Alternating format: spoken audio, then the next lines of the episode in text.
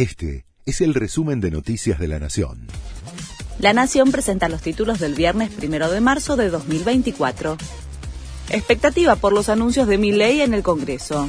El presidente dará inicio al año legislativo esta noche.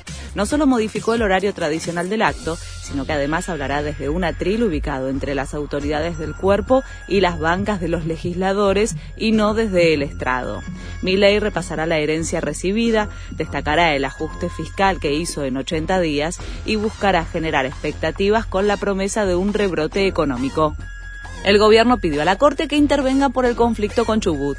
El Ejecutivo pidió que se inhiba al juez de Rawson y que intervenga por ser el tribunal competente para ello, por corresponder la competencia originaria y por la trascendencia institucional de la cuestión. El conflicto se originó por la retención de fondos coparticipables. Jorge Macri inaugura el periodo de sesiones ordinarias de la legislatura porteña. Desde las 9 de la mañana, el jefe de gobierno de la ciudad de Buenos Aires, acompañado por la vicejefa Clara Mucio, brindará un discurso ante el cuerpo parlamentario incluirá los lineamientos de su gestión y adelantará los temas que serán prioridad en la agenda legislativa. Confirma la inhibición general de bienes de Insaurral, de Sirio y Clerici.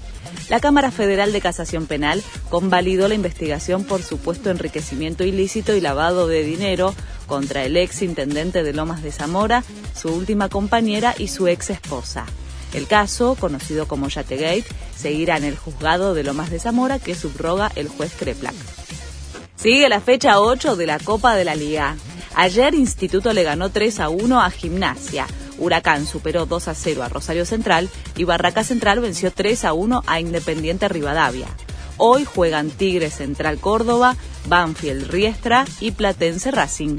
Este fue el resumen de Noticias de la Nación.